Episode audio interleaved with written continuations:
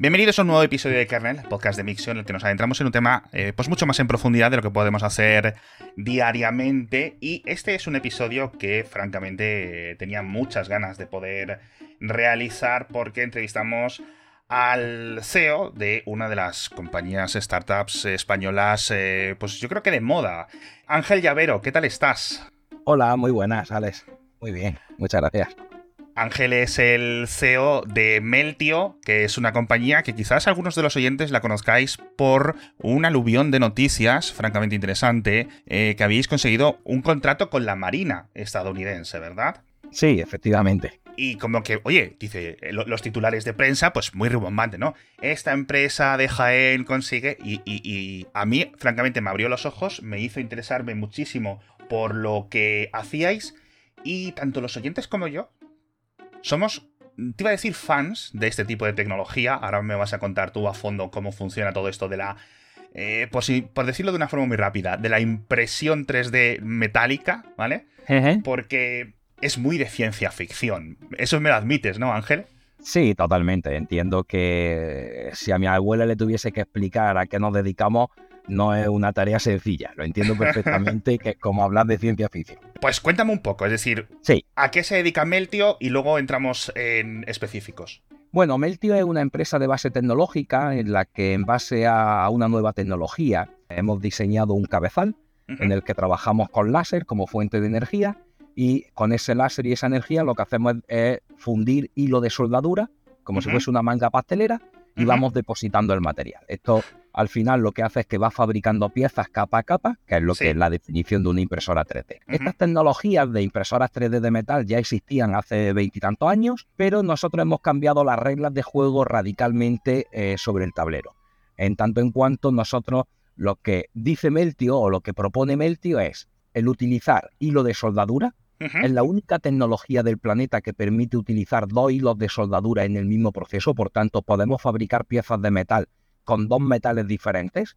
Y por otro lado, en vez de utilizar un único láser, utilizamos muchos láser de baja potencia, que todo apuntando a un mismo punto, lo que hacemos es una suma aritmética, de tal modo que estamos siendo capaces de reducir muchísimo el coste de producción de esa tecnología al mismo tiempo que al, cambiar el polvo de metal, que era el consumible habitual de la tecnología de la impresora 3D de metal, por un hilo de soldadura, lo que nos permite es abaratar costes, evitar problemas de cáncer, porque el polvo de metal es cancerígeno para los operarios, es explosivo en función de qué materiales. Por tanto, muchas de las limitaciones que ha hecho que las impresoras 3D de metal en los últimos 20 años no hayan tenido mucho éxito en la industria, debido a distintas limitaciones, la tecnología de Meltio esas limitaciones las convierte no solamente en oportunidades, sino en fortalezas. Por tanto, Meltio está, es la tecnología que un montón de sectores industriales llevan esperando décadas. Imagino que eso lo tendréis repatentadísimo. Sí, efectivamente. Es decir, al final la tecnología, evidentemente tenemos muchas patentes en torno a la tecnología y al proceso, y luego tenemos distintas maneras de protegernos, es decir, nos protegemos con las patentes, nos protegemos también invirtiendo mucho dinero en I+D, en seguir evolucionando y quien te quiere copiar, pues está copiando productos que, no son la última vanguardia, porque esos son los que tú estás desarrollando en el laboratorio. Y luego, por otro lado, nuestro modelo de negocio. Por primera vez en la historia, la impresora 3D de metal permite ser una tecnología de producción industrial masiva.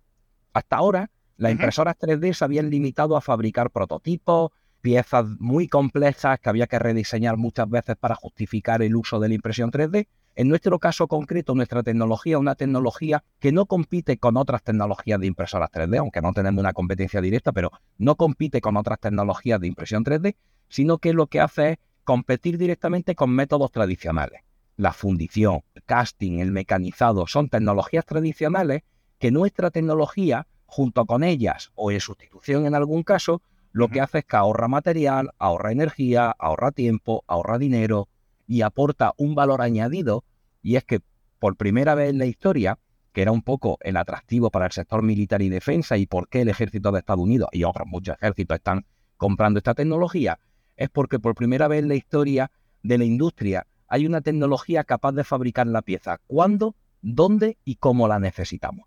Ellos tienen un problema en alta mar y ahora tienen una herramienta que les permite fabricar la pieza o reparar la pieza que se le ha roto sin necesidad de tener un gran estocaje a bordo o estar esperando semanas que llegue un helicóptero o que hagan, eh, eh, vayan a un puerto para poder disponer de la pieza que espera.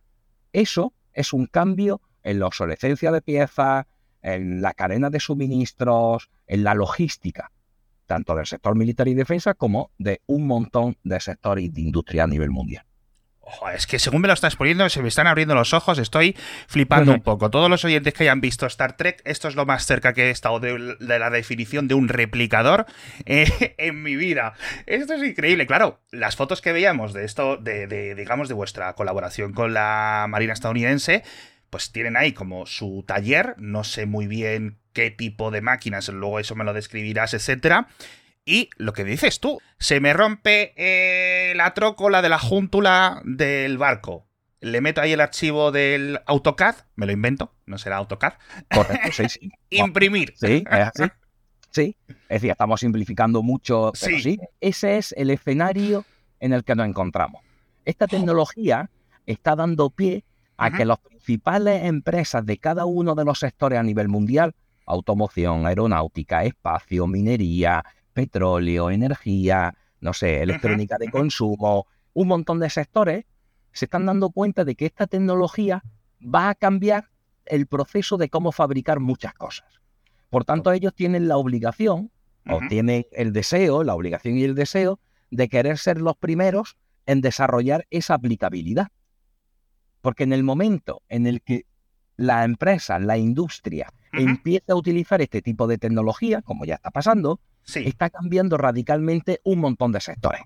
Sabía que me ibas a contar un montón de cosas eh, futuristas y absolutamente brillantes a nivel técnico, pero me estoy quedando aún más maravillado. Te voy a hacer una pregunta que a lo mejor te pilla un poco eh, despistado, pero seguramente muchos de los oyentes eh, te estén escuchando y digan, mm, oye, vale, ¿para cuándo me voy a poder imprimir un coche con esta tecnología? es decir... A ver, al final, eh, el uso de esta tecnología o Mentio lo que permite es poner la herramienta. Ahora estamos en ese proceso en el que en cada uno de los sectores, las empresas más grandes, pues no sé, si pensamos en móviles, para los más grandes, pensamos en coches, para los más famosos, si pensamos en minería, pues las empresas de minería más grandes, todos ellos están desarrollando la aplicación, es decir, vale, ya tienen nuestras máquinas y ahora, ¿cómo cuántas piezas o cuántas de mis piezas puedo arreglar, reparar o fabricar con esta tecnología siendo más eficiente de lo que lo hacía anteriormente.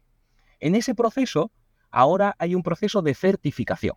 Es decir, si yo quiero fabricar una prótesis de rodilla para mí, yo puedo fabricarla con mi tecnología, pero necesito tener un proceso de certificación para convertirlo en un producto afectado médicamente. Claro. Ese proceso, que son procesos que se hacen en la medicina, en la automoción, en los distintos sectores, son donde ahora mismo estamos dedicando gran parte de nuestros recursos para poder desarrollar toda esa aplicación. Por tanto, ¿va a poder fabricarte un coche completo? Pues seguramente no, porque no va a haber muchas piezas que no tiene sentido hacerlas con nuestra tecnología. Pero sí va a haber un cambio de paradigma próximamente en el que tanto la logística como las piezas de reparación, como las cadenas de suministro van a verse afectadas gracias a que tanto la industria como los gobiernos van a tener la capacidad de ser un poquito más autosuficientes. Tener ellos la capacidad de autofabricarse o repararse muchas de las cosas que necesiten. Evitando que si hay un problema en el canal de Panamá con un barco no me afecte, que si hay un problema en el puerto de Shanghái con el COVID no sale la mercancía, me afecte un poquito menos. Eso es una de las grandes ventajas de esta tecnología. Qué locura. O sea, ya no te pueden poner la excusa en el taller de, oye, mira, es que tenemos que pedir la pieza a Alemania. Y es en plan, señor, váyase a la parte de atrás de su taller e imprímala. Correcto. Va a llegar un momento en el que eso va a pasar.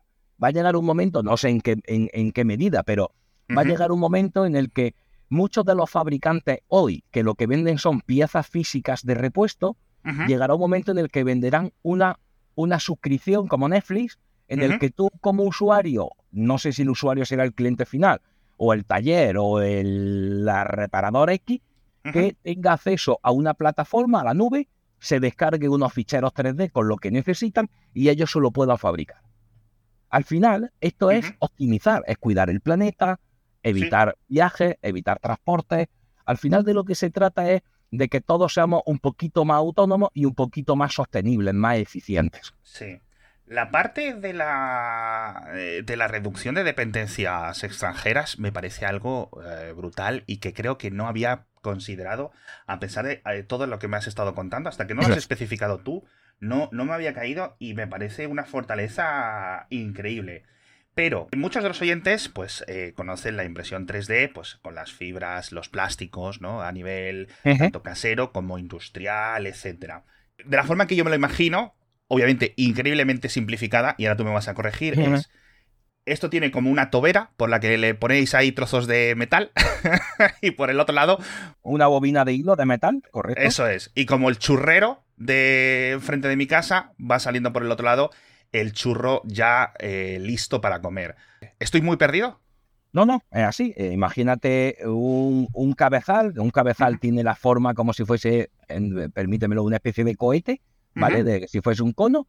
Sí. Eh, coaxialmente, es decir, por el centro, se alimenta con el hilo de metal, que es un hilo de soldadura, como si fuese una bobina de hilo, pero en este caso de metal.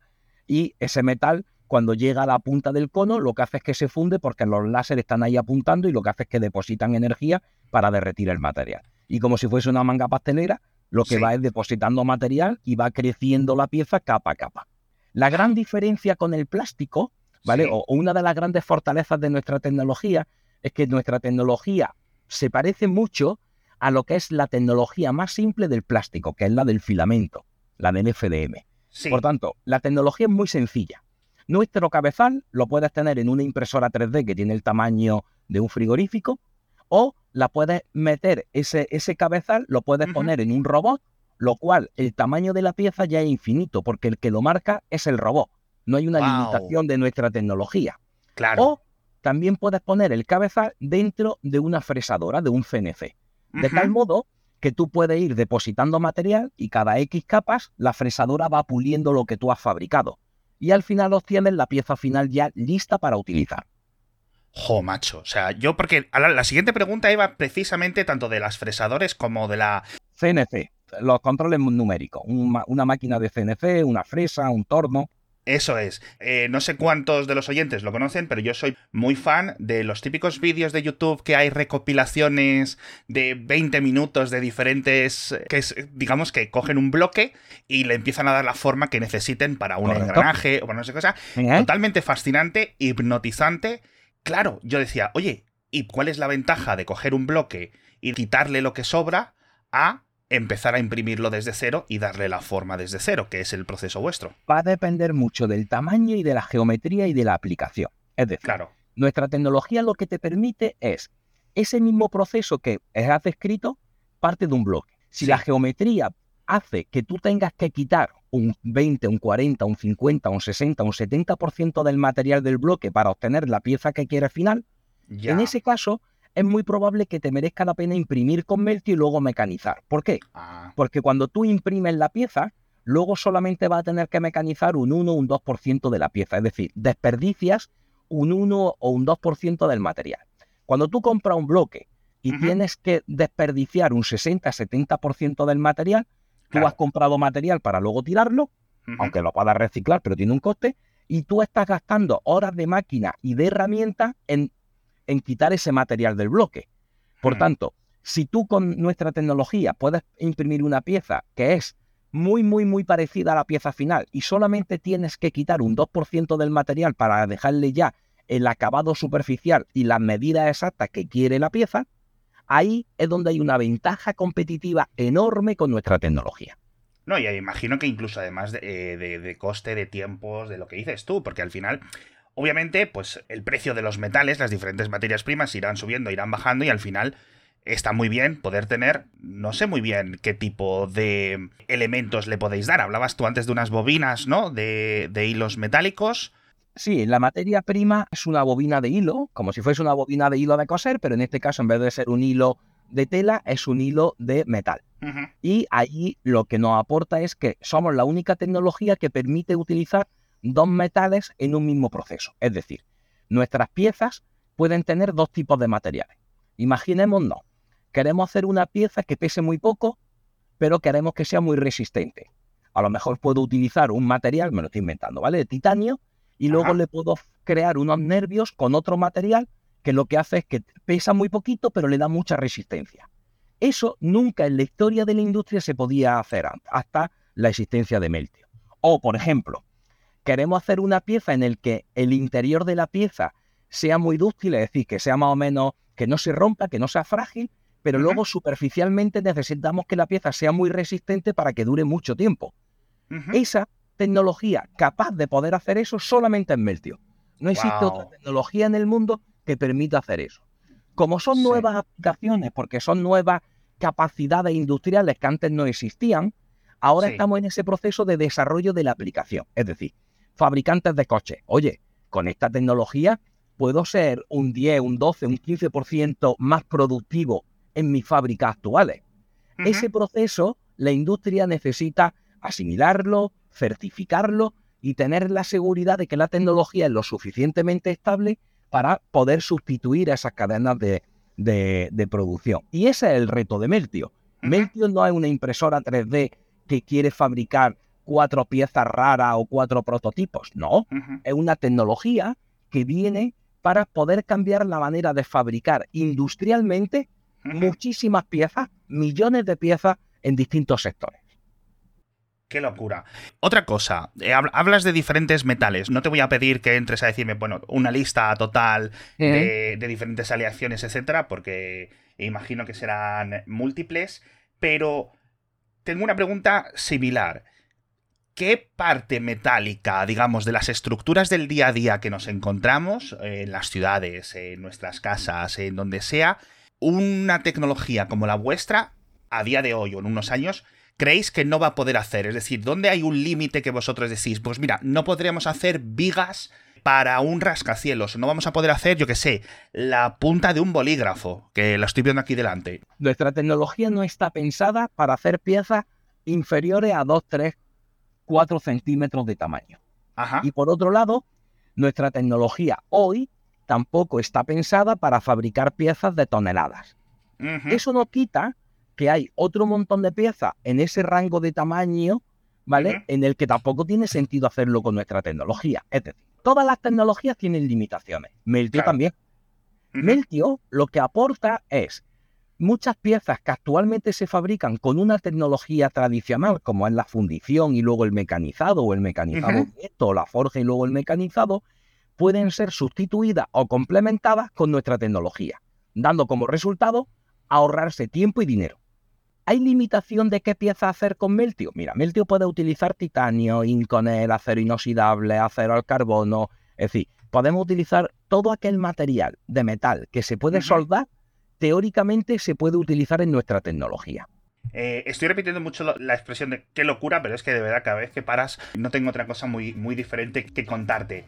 Y estoy pensando que ahora es pues, un muy buen momento para hablar de nuestro patrocinador de esta semana, de Kernel, que es Hogar 5G de Vodafone. Es un producto también muy innovador que te proporciona conexión a Internet en alta velocidad en tu hogar, allá donde estés. Es decir, si estás en tu casa de verano, si estás de vacaciones, te llevas el router y puedes conectar hasta 120 dispositivos sin ningún tipo de problemas. No necesitas que vaya un técnico, no necesitas hacer agujeros, lo enchufas y listo. Por ejemplo, te mudas no necesitas darlo de baja, darlo de alta en la nueva dirección, no necesitas esperar a técnicos, nada, simplemente te lo llevas, lo pones y ya tienes tu wifi de siempre funcionando. De momento, estos routers aún no te los puedes imprimir por tu cuenta con una de las máquinas de Meltio, pero todo se andará. Ya sabéis que es perfecto para toda la familia, podéis conectar las consolas, los ordenadores, las tablets, la tele, todo, todo, todo te crea una red Wi-Fi moderna, Wi-Fi 6, para todos los dispositivos que necesites.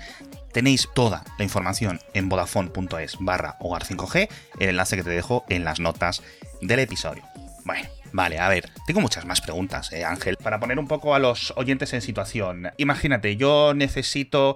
Bueno, soy el capitán del barco o de un barco de la marina del país que sea que tiene una de vuestras eh, máquinas a bordo y quiero imprimirme algo del tamaño de una manzana, para tener una referencia. ¿Cuánto más o menos se tarda? Esto es un poco como el embutido. Esto va por peso.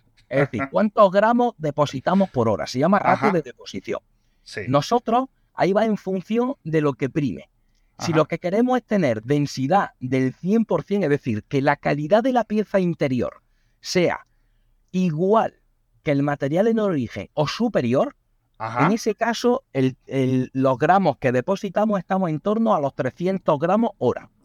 Si por el contrario no necesitamos, ojo, hay muy pocas tecnologías de producción industrial que dispongan de la capacidad de tener esa densidad de un 99,998%, ¿vale? Pero ahí estamos en 300 gramos hora. En cambio, si lo que necesitamos es reparar una pieza, ahí llegamos a un kilo hora. Por tanto, nuestro ratio de deposición está entre 300 gramos y un kilo. Vamos a poner una media de medio kilo. Si la manzana pesa, me lo estoy inventando, dos kilos, pues estaríamos hablando de aproximadamente en función de la calidad interna de la pieza, pues la división entre esos dos kilos y el medio kilo o los 300 gramos o el kilo.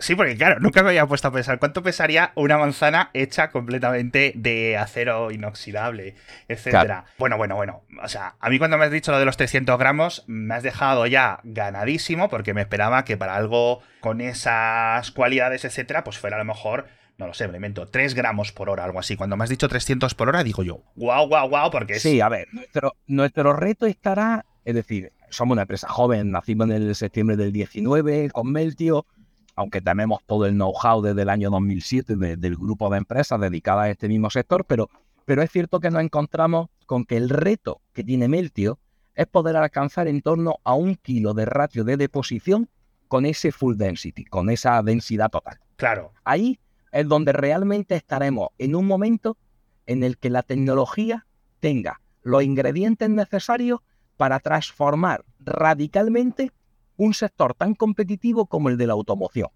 donde lo que se prima es el coste, por supuesto la calidad, pero más que la calidad el coste. Eso hace que cuando entra en este sector, muchos otros sectores ya van de la mano. Absolutamente. Y además podéis paralelizar el trabajo, es decir, cuantas más de estas impresoras, por decirlo simplificado, eh, tengáis, pues, o tengan vuestros clientes, pues más van a poder imprimir y así eh, hasta el final de los días. Claro, nuestros clientes no buscan una máquina para el laboratorio o para su departamento de I+.D.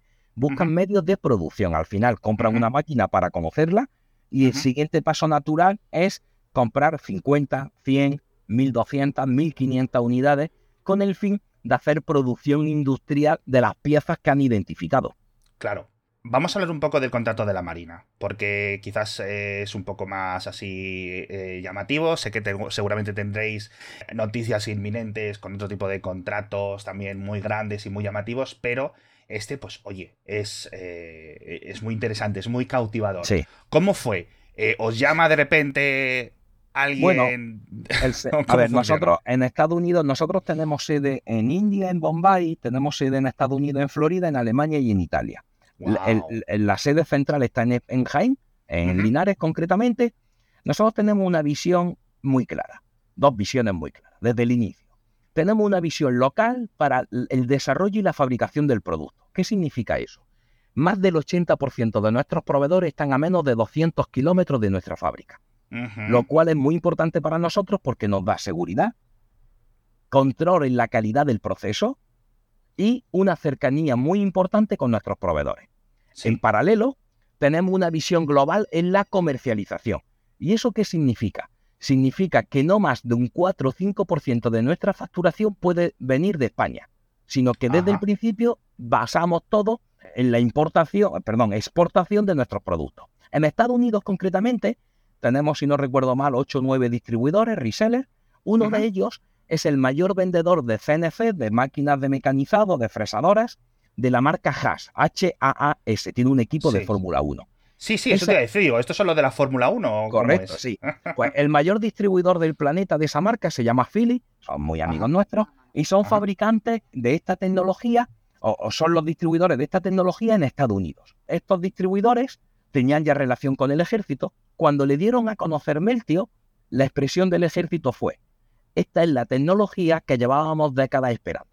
A partir de ahí, el ejército de Estados Unidos, no solamente la Marina, la Navy, la Army, el eh, WACOA, Air Force, es decir, los cuatro, todos están utilizando la tecnología para incorporarla en barcos, en submarinos, en camiones y poder obtener la capacidad de fabricar y reparar piezas cuando lo necesitan, dónde lo necesitan. es que me estoy imaginando, ya me pongo totalmente futurista. Ale, no sé si tiene en mente ahora mismo la imagen de eh, la guerra de Ucrania, un montón de tanques rusos llegando a Kiev y se les para porque tienen problemas logísticos.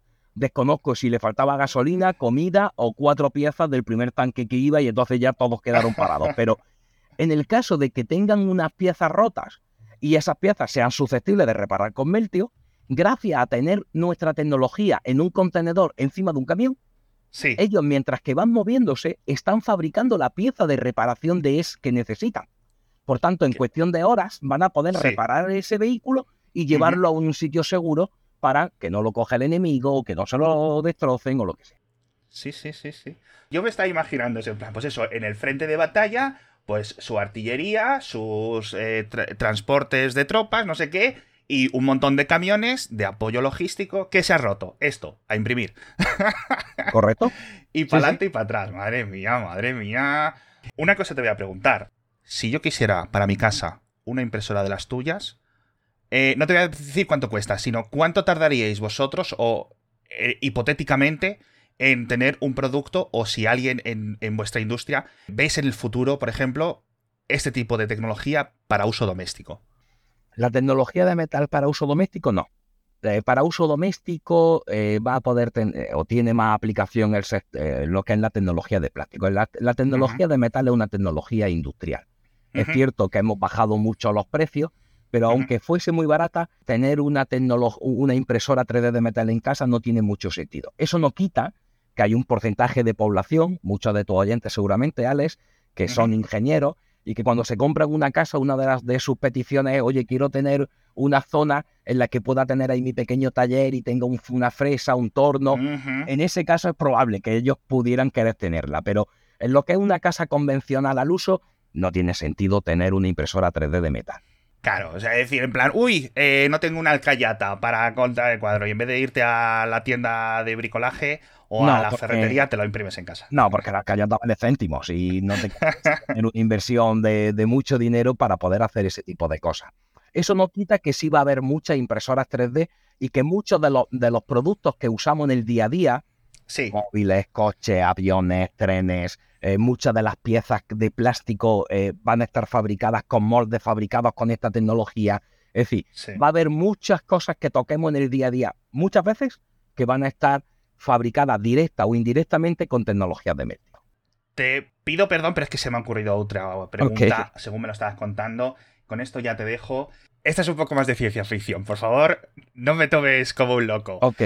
¿Y una impresora de metal que imprima impresoras de metal y así sucesivamente.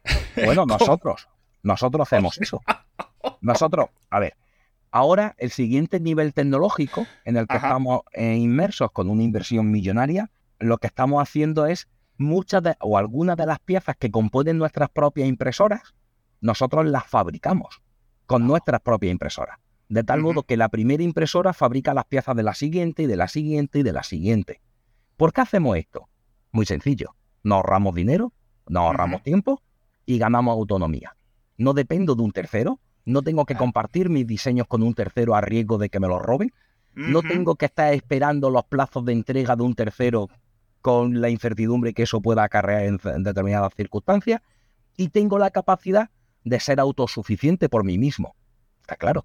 Sí, sí, es que todo lo que me estabas contando antes de los ejemplos de vuestros clientes pero aplicados a vosotros, que no había hecho yo la conexión. Y digo yo, pues claro, efectivamente. Te puedo contar una anécdota, y es que eh, había una convocatoria de una ayuda pública de un tema de investigación en el que nosotros marcábamos estas pautas en las que queríamos fabricar una serie de máquinas para poder fabricar más máquinas. Eh, los evaluadores de este proyecto no lo terminaban de entender tuvimos que subir a Madrid a explicarle que lo que queríamos era fabricar nuestras máquinas porque nuestras máquinas iban a fabricar más máquinas. Ellos no entendían muy bien esa reflexión. Cuando lo entendieron ya les pareció muy bien, pero hasta ese momento le era, le, era complejo el decir, oye, me estás diciendo que quieres fabricar una máquina, pero para fabricar la máquina quieres fabricar esa máquina. Por tanto, ¿qué me estás diciendo? Poco locura. Pero bueno. Nosotros aquí tenemos muchos oyentes y que son ingenieros, ingenieras, etcétera. Eh, imagino que una empresa como la vuestra estaréis siempre buscando talento. Sí, a ver, lo más importante de Meltio no es la tecnología, Alex, ni la tecnología. Lo más importante son las personas. El éxito mm. de Meltio radica en que somos más de 100 personas desde hace, desde septiembre del 19. Somos una empresa que tiene vida positivo. El año pasado facturamos 11 millones de euros con más de 2 millones de euros de vida positivo, lo cual es algo extraordinario en nuestro sector y en un sector tecnológico, una empresa tan joven, con fabricación propia. Y luego cuidamos mucho al personal. Intentamos ser atractivos para que el talento quiera venirse a vivir con nosotros, a trabajar con nosotros. Creo que ahora mismo los tecnólogos, los ingenieros, las personas que llevan la tecnología a su máximo exponente, eh, son las personas que cambian el planeta. Y ellos tienen la capacidad de elegir dónde dedican su tiempo, dónde trabajan. Tenemos la suerte de contar con personas de 14, 15 nacionalidades que se han venido a vivir a una ciudad como Linares o Jaén, que no es la más atractiva del planeta a priori, que están muy felices, que se han venido aquí. Y evidentemente, actualmente tenemos unas 20, 25 ofertas de empleo publicadas, creo. Eh, este año tenemos la previsión de poder alcanzar en Meltio las 140, 145 personas. Y bueno, evidentemente toda aquella persona relacionada con la ingeniería, con la fotónica, con el mundo de los láser, con la metalografía, con la fabricación aditiva, con fabricación tradicional aplicada, si les parece interesante Meltio, nosotros, yo siempre digo, para gente que sean buenas personas, que sean talentosas y que tengan pasión por todo esto, siempre hay hueco en la empresa porque siempre nos van a poder ayudar a mejorar. Y, por ejemplo, un consejo para alguien que tenga ahora 17, 18 años y diga, no sé qué estudiar, pero esto que me ha contado aquí Ángel, lo veo al futuro. ¿Qué carrera le recomendarías? Digamos, eh, ritmo académico. Evidentemente, esta es una opinión muy personal, ¿vale? Pero las carreras son importantes porque te dan el pozo, te dan la base del conocimiento para tú a partir de ahí poder desarrollar cosas. Evidentemente, estudiar una ingeniería o estudiar una carrera es importante.